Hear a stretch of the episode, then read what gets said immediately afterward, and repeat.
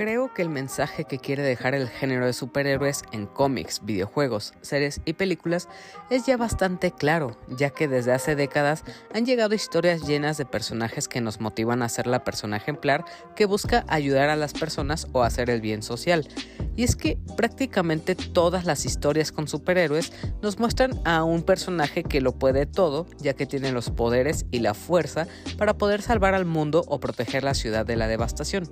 Y aunque ese tal vez sería el modelo ejemplar de cómo todos como personas deberíamos actuar teniendo un corazón noble, intenciones de ayudar a los demás y la fuerza de vencer al mal, es difícil lograr eso considerando que la vida puede darnos muchos golpes, desilusiones y demás cosas que nos hagan flaquear o rendirnos. Además de considerar que esa fortaleza y responsabilidad la tenemos que balancear con la vida diaria, cosa que ya sería bastante complicada, pero pensando en esto, realmente si existe un superhéroe que destaca de los demás, pues es el personaje con el que más podemos sentirnos identificados por cómo lidia con la dualidad de su vida personal, también como con su vida de superhéroe. Sin duda, Spider-Man es uno de los personajes más grandes o importantes que hay, uno de los superhéroes más nobles, que es el que más humano es de todos y lo natural que es al actuar, y porque su lucha interna ha sido de las más grandes, ya que él lidia con la pérdida y también lidia con el hecho de ser solo un adolescente que está aprendiendo a la marcha, además de el querer llevar una vida privada con sus amigos, su pareja y la escuela, y al mismo tiempo su vida como superhéroes, luchando contra grandes villanos que amenazan a la ciudad y todo esto estando él solo, ya que desafortunadamente debe ocultar todo el tiempo su personalidad, pues si esto sale a la luz, sus seres queridos correrían peligro o más bien la inseguridad de que su familia no lo aceptaría tal cual es también es un tema importante. Y por supuesto también está el clásico lema que siempre ha estado presente, que es el de un gran poder conlleva una gran responsabilidad. Pero trasladándolo a otro chico que heredó el manto de Spider-Man, que es Miles Morales, aprendemos que cualquiera puede usar la máscara. Quien sea con la voluntad de querer salvar a otros puede ser un héroe. Y esta es la lección más importante que nos quiere dejar este superhéroe. Pero lo que no sabemos, o al menos no lo sabíamos hasta ahora, es todo el sacrificio y condena que es llevar el manto de Spider-Man, la soledad que esto representa, el no sentirte acobijado por las personas que te rodean y hacer acciones tan nobles que no son reconocidas por las personas que te rodean. Y a veces a través de este tipo de anécdotas se aprende cómo es perderlo y sacrificarlo todo. Todo esto para hacer grandes cosas. Y esto es lo que vamos a ver precisamente en la nueva película de Spider-Man que continúa lo que vimos en el año 2018 cuando conocimos por primera vez a Miles Morales y la existencia del Spider-Verse.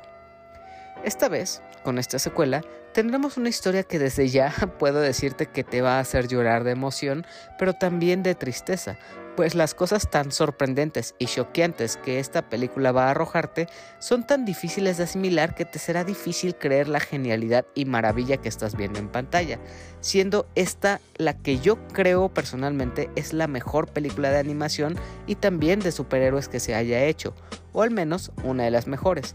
Pero bueno, ya fue mucha introducción, así que es hora de que yo me presente. Yo soy Hila y con esto te doy la bienvenida al episodio 158 de La Opinión de Helado, un podcast sobre cine, series, anime y todo lo relacionado al mundo del entretenimiento, en el que para esta ocasión y durante los siguientes minutos te estaré hablando de Spider-Man Across the Spider-Verse, la película que muy contento yo puedo decir se vuelve mi película favorita de animación y sin duda la mejor que he visto este año. Entonces, sin más tiempo que perder, Comencemos.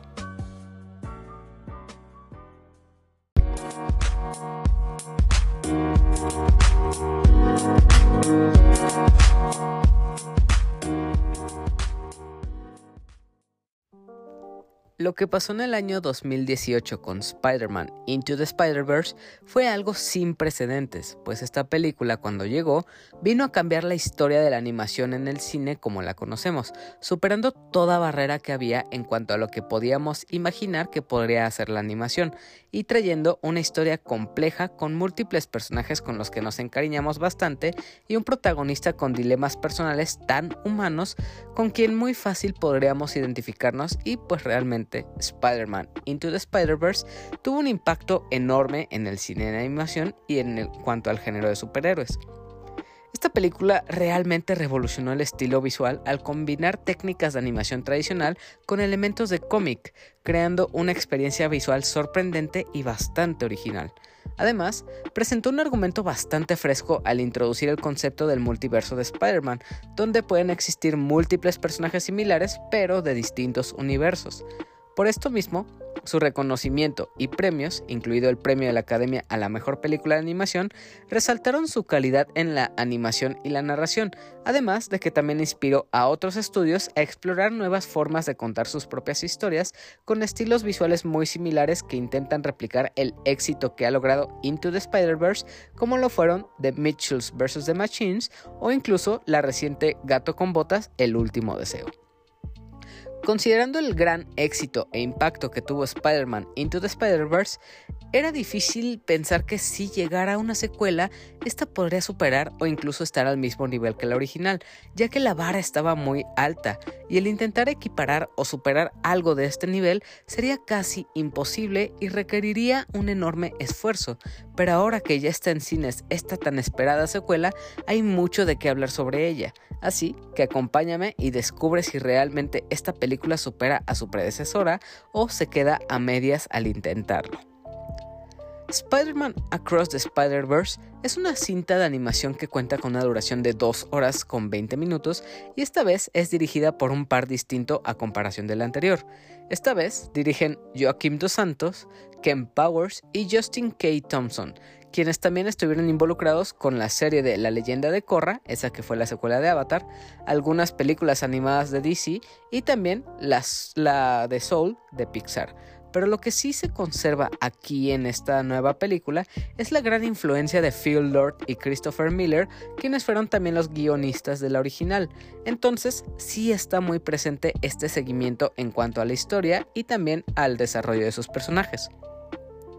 En cuanto a las actuaciones de voz que tenemos aquí, están Shamik Moore como Miles Morales, Hayley Steinfeld como Gwen, Oscar Isaac como Miguel O'Hara, Luna Lauren Vélez como Río Morales, Isa Ray como Jessica Drew, Jason Schwartzman como Spot, Brian Terry Henry como Jefferson y estos son los personajes principales. Pero también tenemos muchas más voces en forma de cameo, como la de Jake Johnson, Andy Samberg, Daniel Kaluuya, entre muchas, muchas, muchas otras que podrás escuchar durante toda esta película. Pero a pesar de que algunas ya sabemos que aparecen, no quiero revelar quiénes son estas voces para que tú mismo puedas estar cazando estas referencias y detectar, ay, yo conozco esta voz, esta es de Daniel Kaluuya, entonces este personaje es tal. Entonces sí quiero como reservar esto en cuanto a tema de, de, sorpresa para ti.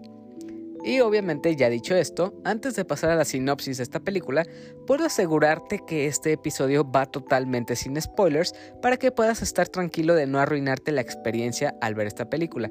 Si llego a hablar de spoilers, lo reservaré para el final del episodio, lo cual dudo, y avisaré cuando ya vaya a hablar de estos. Dicho esto, vamos con lo que nos cuenta esta película sin spoilers. Esta historia comienza poco más de un año después de todo lo sucedido en la primera entrega. En esta historia vemos cómo Miles Morales ya domina sus poderes como el increíble hombre araña de su propio universo, pero aún así sigue batallando con balancear su vida personal con su rol como superhéroe. Pero aún así vemos que ya ha crecido, se ha vuelto más maduro y fuerte, pero aún así sigue sintiéndose ajeno a lo que le rodea, ya que se siente solo e incomprendido, principalmente por su familia, sus dos padres, Rio y Jefferson. Y a esto se le suma que tras todo lo que vivió un año atrás, extraña a los amigos que hizo, y los únicos que podrían entenderlo, sobre todo sobre todo lo que ha vivido, pues es Gwen Stacy, pero no tiene mucho tiempo para detenerse y lamentarse, pues la llegada de un nuevo villano, conocido como Spot, que es alguien inexperto y, pues de cierta forma peligroso por su alcance, pues supone un riesgo para la ciudad.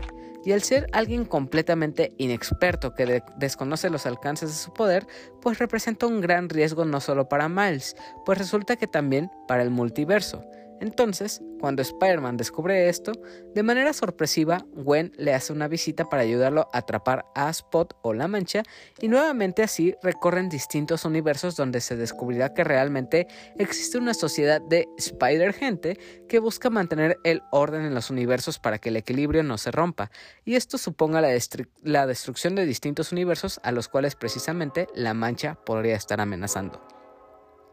Para esto, Miguel Ojara, también conocido como Spider-Man 2099, interfiere en cómo Miles hace las cosas a su manera, ya que este chico sigue siendo un tanto rebelde con lo que hace, pero al entrar en conflicto con Miguel Ojara, Miles simplemente recurre a su propia naturaleza rebelde haciendo las cosas a su propia manera sin que nadie lo domine, representando así un problema para la sociedad Spider-Gente y también para Miguel Ojara, que ahora igual intentará atraparlo y así generar una rivalidad entre estos dos personajes, ya que cada quien define la justicia y el hecho de ser Spider-Man a su propia manera. Ambos tienen conceptos completamente distintos y se surge una cierta enemistad entre ellos dos, precisamente por lo que para ellos significa usar la máscara de Spider-Man y ser un superhéroe.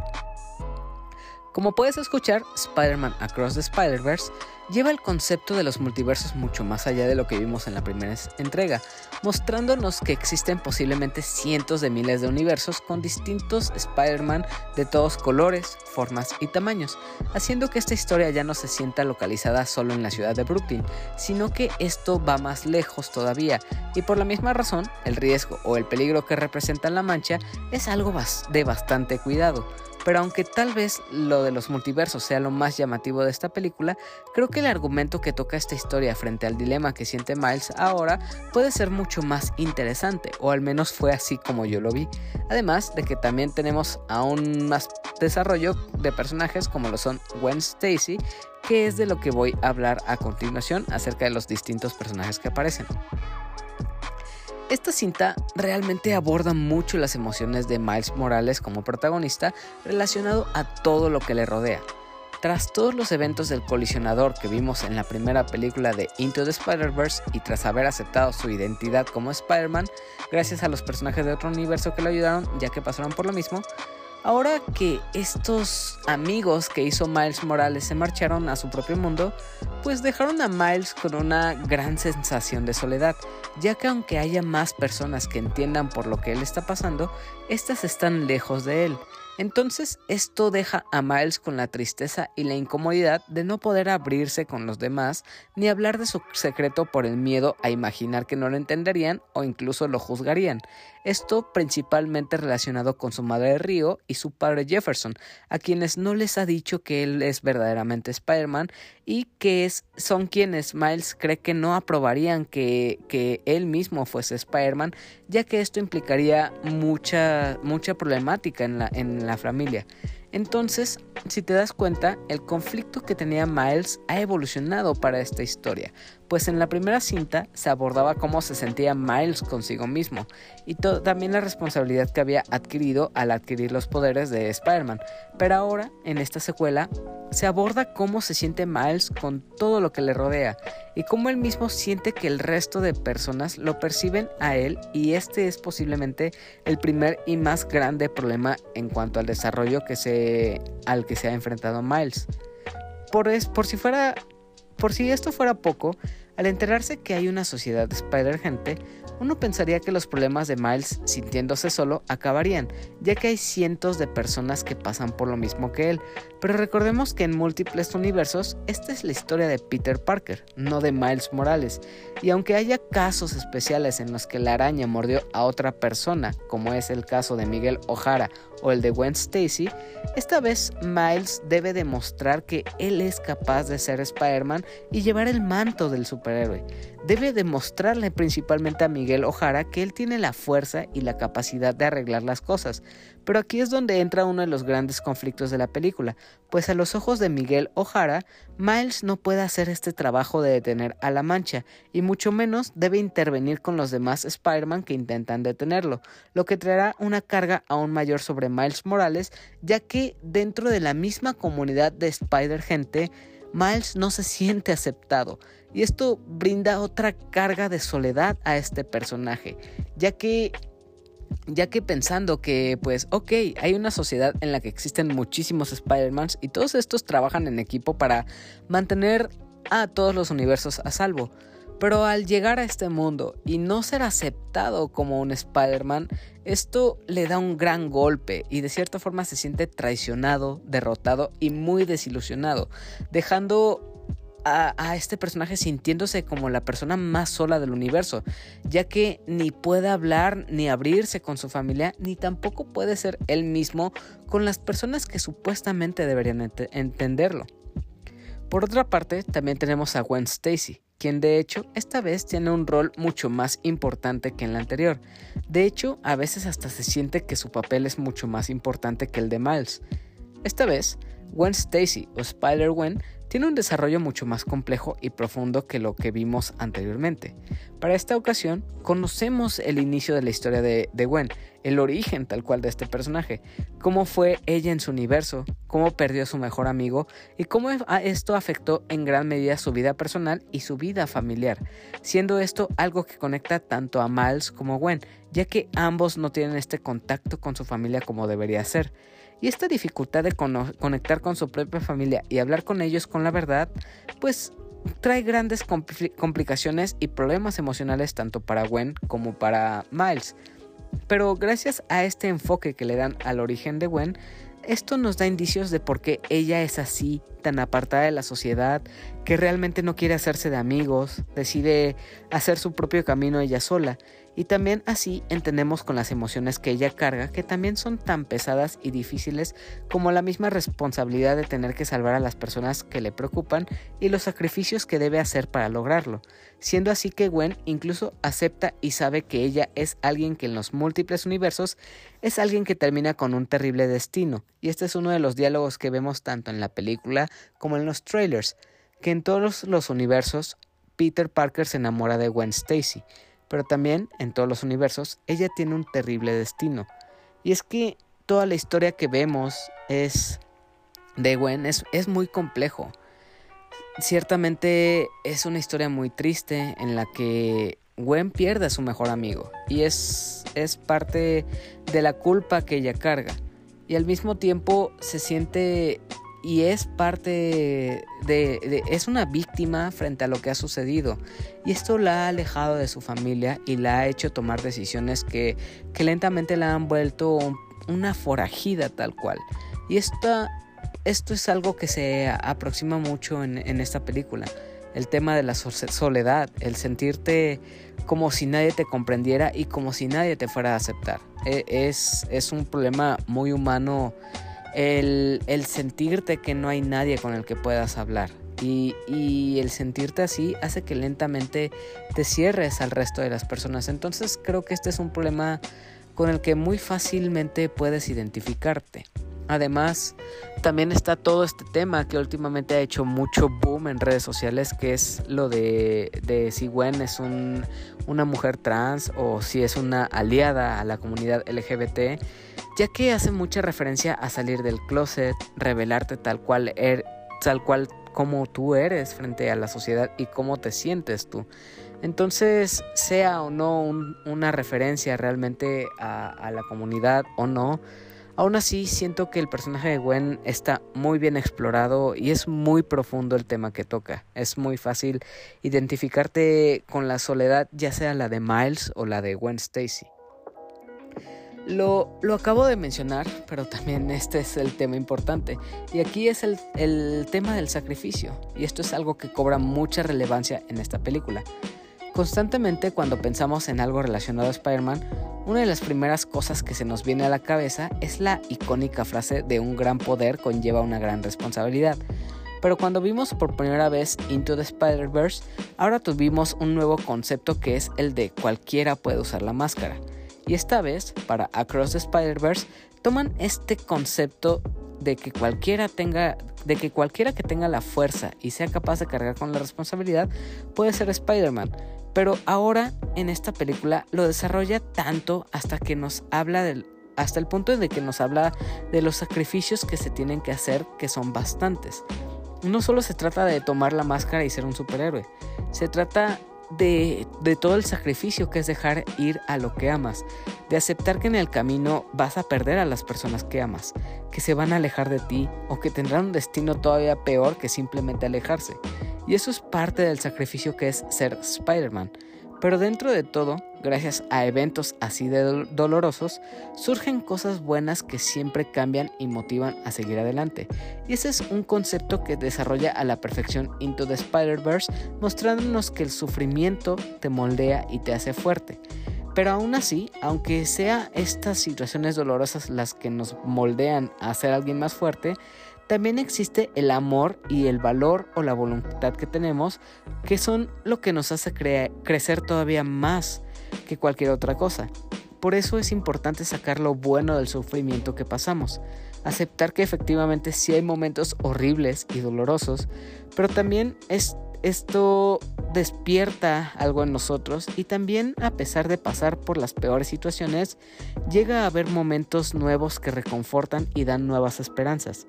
Se trata de, de, dentro de lo peor sacar las mejores posibilidades de lo que podemos hacer en un futuro.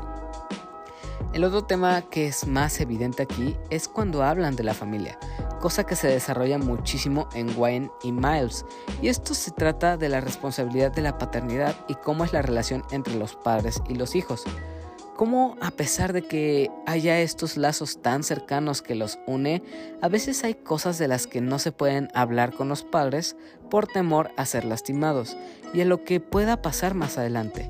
El temor a que a qué dirán tus padres de ti, a si realmente se sentirán orgullosos o si o si se sentirán defraudados una vez se sepa la verdad de las cosas, cosa que desarrollándose en adolescentes es un tema bastante complicado, pues abrirse con los padres y hablar con el corazón con ellos y lo y también decir lo que realmente se piensa y se siente es de las cosas más difíciles que puede haber. Por eso existe esta gran cercanía entre Miles y Gwen, ya que estos dos se entienden y complementan por lo que han pasado antes, ya que comparten un dolor similar y saben lo que se siente pasar por una situación así. Pasemos ya al resto de elementos que conforman esta película, y es momento de que hablemos del resto de personajes. Está de más decir que en esta película salen cientos de Spider-Man, de hecho, me fue imposible notarlos absolutamente todos, ya que muchos de ellos salen en fracciones de segundo, ya sea en primer plano o incluso en el fondo, cosa que hará que los, que los más fanáticos estén súper emocionados cazando a cuantas más variantes de Spider-Man puedan ver. Fácil, puedes distinguir a más de 200 distintos, pero estoy seguro que son muchos más que estos 200 que acabo de mencionar. Pero dentro de tantos Spider-Man hay varios que van a tener más relevancia, como por ejemplo están Spider-Woman, Spider-Man India, Peter B. Parker, Spider-Punk o Miguel O'Hara, que seguro Miguel O'Hara o Spider-Man 2099 es el tercer personaje más importante para esta historia, que incluso surge como un gran antagonista para esta película, siendo este el personaje que pone todas las trabas y quiere atrapar a Miles Morales para impedir que siga causando más problemas en los distintos multiversos. Y así como hay cientos de Spider-Man, tenemos una amplia variedad de villanos que aparecen de distintos universos. No me quiero clavar en esto, pues sí hay muchas apariciones que son sorpresas y no quiero spoilearte nada de esto. Pero eso sí, con todo esto puedes esperar que va a haber muchísimo fanservice y referencias a todo material relacionado a Spider-Man en cómics, juegos, películas y más cosas, incluso hasta gama de juguetes y cosas así. De hecho, a esto sí podríamos llamarlo el multiverso de la locura, pues hay tantos universos que salen todos con una estética muy distinta a la otra, y como dije, haciendo referencia de todo sea juguete, cómic, videojuego, live action, caricatura, etc. Simplemente va a haber una referencia para todo esto y te vas a volver loco con tanta aparición de referencias a este gran superhéroe. Y es que de verdad hay tantas cosas en pantalla que te vas a perder muchísimo. Y van desde las muy obvias y fáciles de ver hasta las que están súper escondidas y que solo el más fanático las va a detectar. Y obviamente, como pasó en la primera entrega, en Across the Spider-Verse, cada Spider-Man cuenta con su propia animación. Cada una es distinta, y lo mismo aplica con los distintos universos que, que se visitan a lo largo de esta película. Por ejemplo, me gusta mucho que en el universo de Spider-Man mucha de la estética visual es como si fuera pintado en acuarela, y esto me llamó bastante la atención ya que esto es algo que se conserva solo en el universo de Gwen. O por ejemplo, pasando a otro Spider-Man, como el caso de Spider-Punk, este es representado como si fuera parte de un collage y parte de recortes de muchas revistas. Y así es la animación distinta para cada uno de los personajes que vemos en este universo. Por ejemplo, otro en el que se clavan muchísimo es en el Spider-Man de India, que es Paviter, me parece. Sí, se llama Paviter. Y este es como un universo más ilustrado a mano. Sin duda, Across the Spider-Verse aprendió de lo que hizo la hizo grandiosa a Into the Spider-Verse y aquí en Across the Spider-Verse explota todo lo que vimos en la primera parte y lo multiplica al mil por ciento y realmente puedo decir que es súper emocionante y divertido ver la combinación de todo tipo de animación distinta combinada con otras sorpresas que sí me dejaron boquiabierto.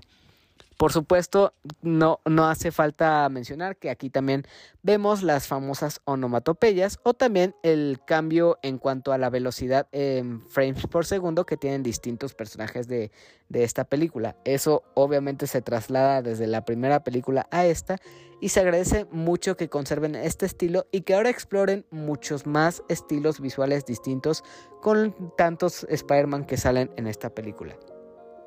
Dejando la animación de lado, por supuesto que las escenas de acción no se quedan atrás, y de hecho, comparándola con la anterior, esta tiene muchas más secuencias de acción, que incluso siento son todavía mucho más emocionantes y mucho más impactantes, teniendo la posibilidad de usar cientos de personajes para pelear y múltiples universos en los que esto podría suceder, pues era inevitable que esto lo llevaran al máximo, entregando escenas de pelea y acción llenas de adrenalina y que son verdaderamente una cosa impresionante.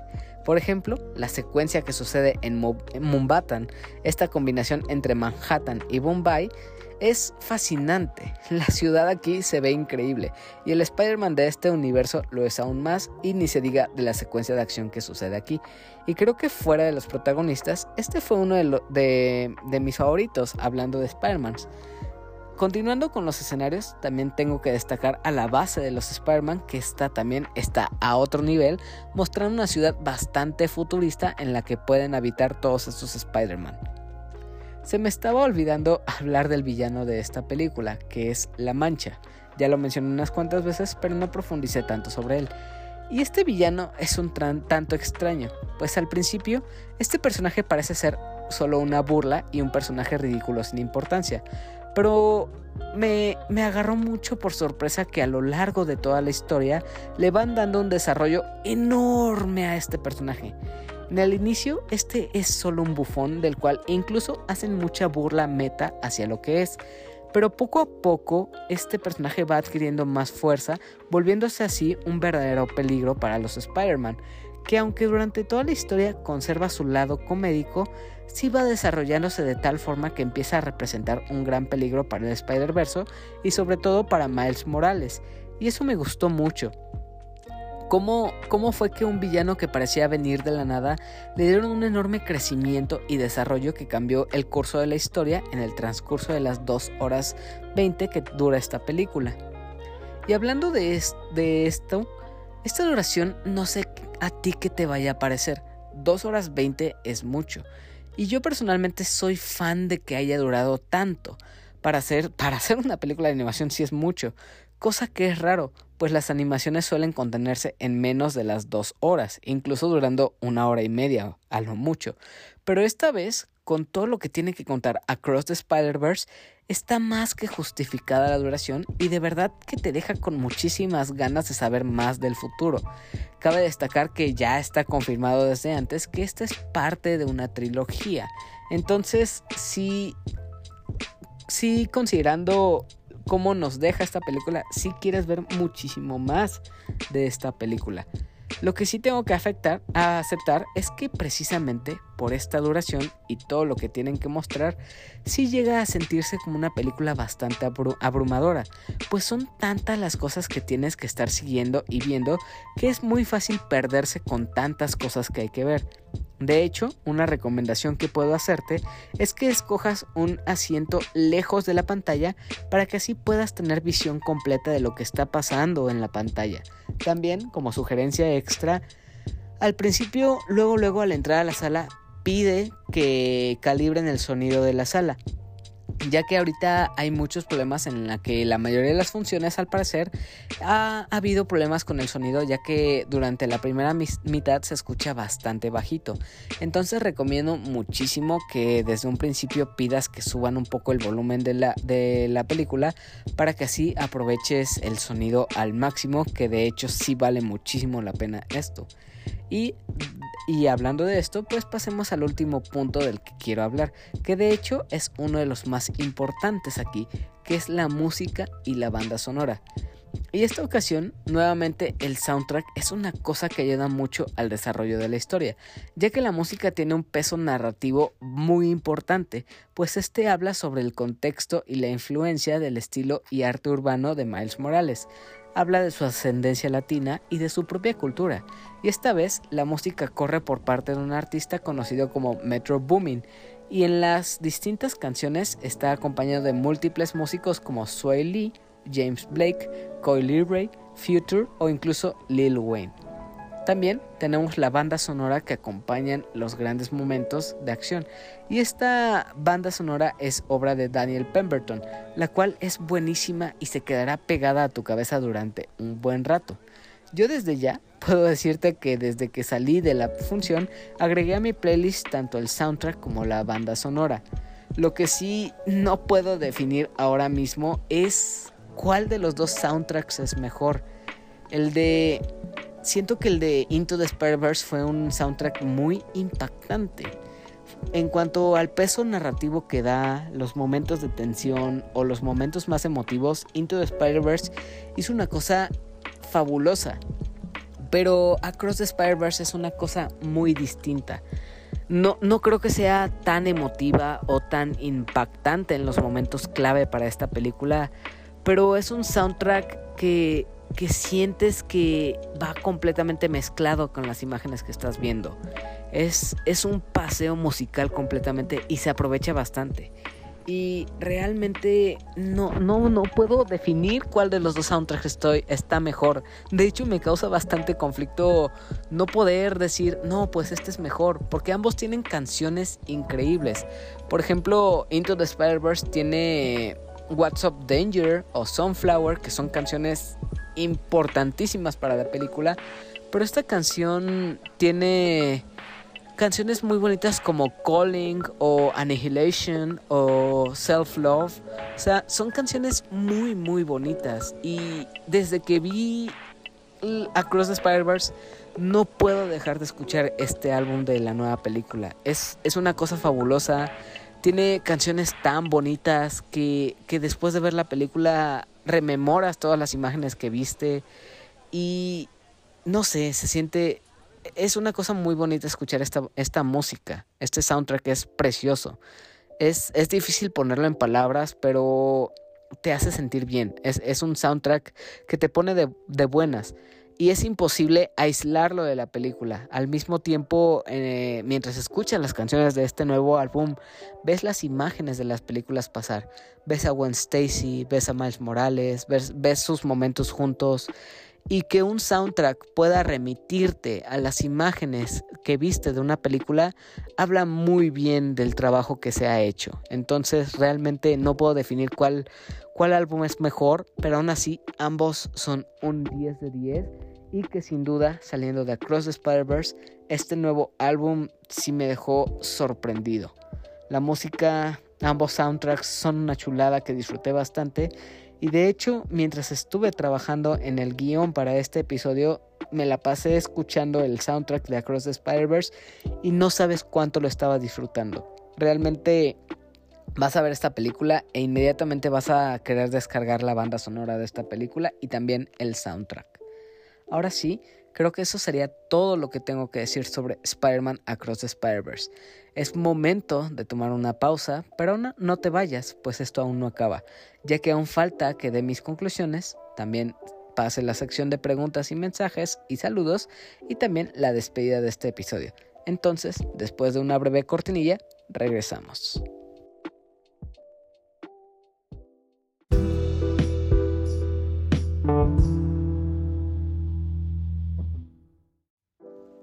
En conclusión, Spider-Man Across the Spider-Verse es más que solo una buena película. Es perfecta en todo sentido.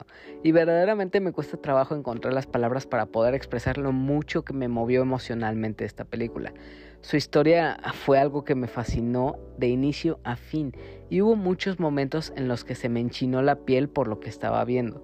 Y es que verdaderamente te lleva por muchos momentos emotivos con los que puedes sentir cierta empatía o hasta identificarte con ciertas situaciones, ya que además de tratar con una historia de superpoderes y fantasía, también me muestra situaciones de aceptación personal, sobre mostrar tu propia verdad, sobre tu identidad y lo difícil que es no saber a dónde perteneces y el sentirte solo por no encontrar a alguien que te entienda, ni se diga también del dolor de sacrificar todo lo que tienes. También está presente el tema familiar y la relación con los padres, y eso es algo que la película desarrolla muy bien con su historia.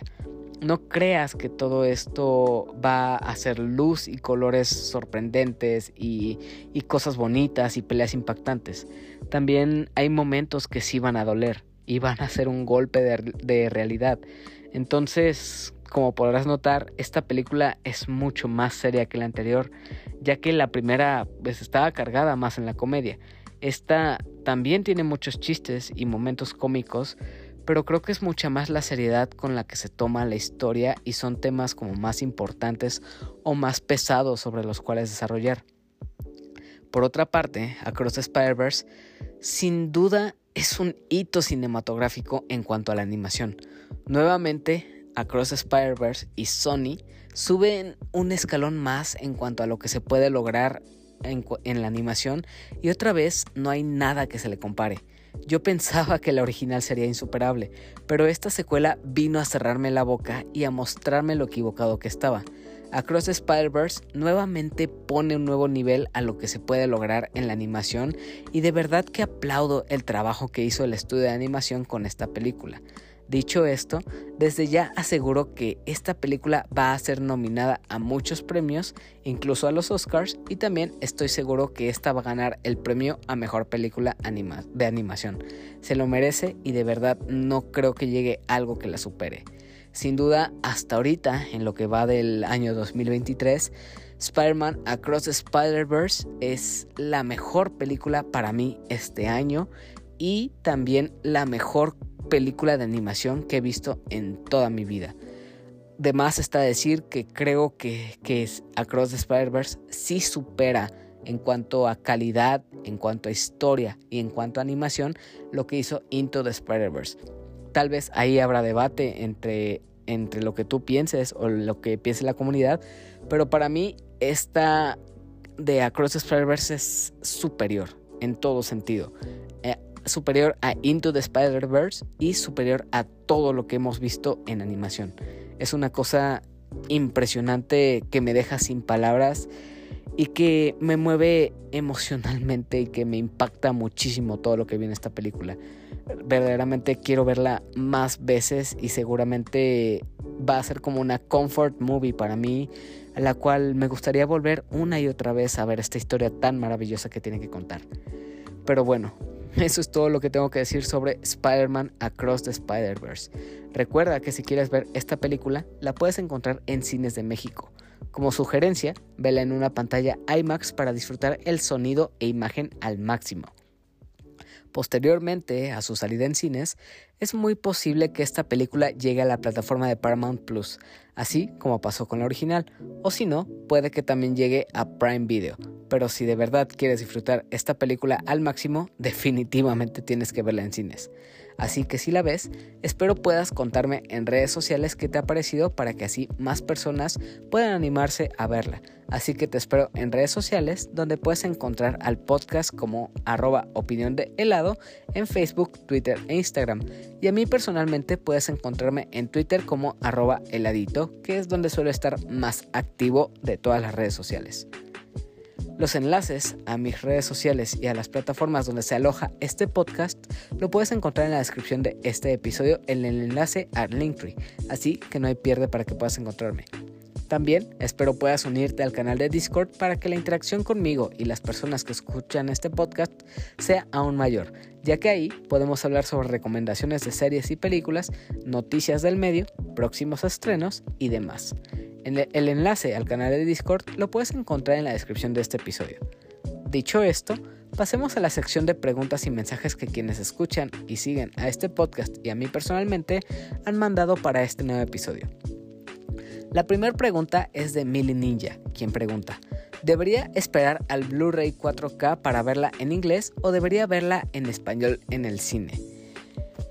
Si la película está exclusivamente en español en tu cine, eh, con el doblaje que hay, que fue tan polémico, el, tema del doblaje es otro tema al cual realmente no me quiero meter.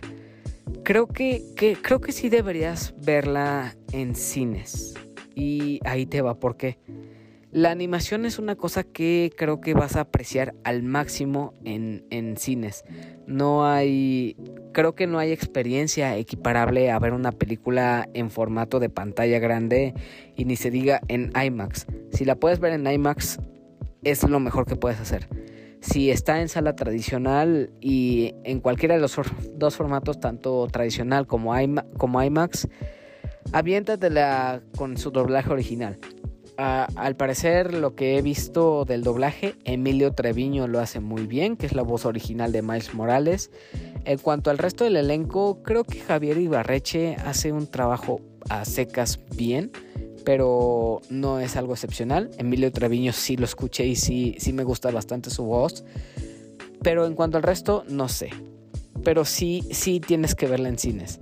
Posteriormente sí cómprala en 4K, de hecho sí valdría bastante la pena, es, una película que sin duda se aprovecharía bastante en esta calidad. Y sí, valdría cada centavo comprarla después en Blu-ray y 4K, pero sí, no, no, no te recomendaría que te perdieras esta experiencia en cines, es una cosa increíble. Ahora vamos con, con el mensaje de Alberto que curiosamente coincide con la pregunta anterior de Adam y el mensaje de Alberto dice, digna película de comprar en Blu-ray 4K. Y sí, sin duda, es una película que de verdad vale la pena coleccionar y verdaderamente aprovechar en el formato de más alta calidad que pueda existir. Ahora vamos con el mensaje de El Bicho, quien escribe, muy buena película, vale todo el mame que se hizo al respecto. Saludos. Sí, sin duda. Tristemente, todo el foco aquí, al menos en México, se centró en cuanto a los actores de doblaje que tiene esta película.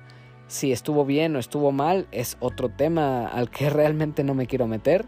Algunas voces me caen bien, no, no estoy seguro de que también lo hicieron. De verdad que pues vale mucho más la pena ver la película en su idioma original. Pero pues sí, sin duda es una cosa que rompe todas las barreras de la animación y que es un hito, sin, sin, sin, duda es algo sin precedentes completamente. Por último, soy la marmota pregunta si esta es la mejor película que se ha hecho de Spider-Man. Yo, sin duda y sin pensarlo dos veces, digo que sí. Across the Spider-Verse es una cosa magistral en todo sentido. A mí me voló la cabeza, me maravilló y me encantó no, no puedo decir más. Me encantó esta película. Para mí, sin duda, se lleva el premio a la mejor película de Spider-Man, el premio a la mejor película de superhéroes y el premio a la mejor película de animación hasta ahora. Ya veremos qué pasa en un futuro con la siguiente entrega que pueda llegar. esos fueron todos los mensajes y preguntas que llegaron para este episodio. Muchas gracias por sus mensajes, aportes y opiniones sobre todo lo que subo en cuanto a episodios normales o también en cuanto a los que subo en video. Recuerda que todos los comentarios y opiniones de los episodios anteriores y de este nuevo episodio se leerán para los siguientes que llegan a, salir, así que si quieres participar y que tu comentario salga en los nuevos episodios, eres bienvenido a comentar ya sea a través de la sección de comentarios de Spotify o YouTube o incluso de redes sociales. Ahora vamos con la sección de saludos para todas esas personas que comparten o interactúan con todas las publicaciones relacionadas a este contenido, así que vamos a ello. Saludos y abrazos para Aline, también para Lenita Bustamante que pide su saludo con sentido arácnido, para Shirley Sánchez, también para Yamiao, Marmota, Carlos, Sabo, Félix y de Firesoul, para Paquito, Abraham, Emiliano, Saikito, Yori y Ares, para Sejim de Alaventura, a Rocker Stroker, a Mike Santana y Juan Su de Fugitivos Podcast, a Kenai Lex, Rob Sainz, Ingenierillo Eddie y Samper, a Bunny y Alberto, a César o señor Scroto de Dream Match, a Amairani, a Daggett de la Plaza de Daggett, a Miguel y Ramiro de Para Dormir Después Podcast, a Kadasco y a Ryunjun hasta Japón, a Andy o Andekuku, a El Bicho, a Adam del Podcast Beta, a Guillermo el Gosteable, a Omar Mostequeda, a Mr. Suki y por último, saludos a Rol, Tito y Manu del Bolo Bancast. Igual, como tradición de cada episodio, extiendo la invitación a que escuches otros podcast amigos, entre los que están el Podcast Beta, Bolo Bancast, Showtime Podcast, Dream Match, A la Aventura y Susurros del Inframundo.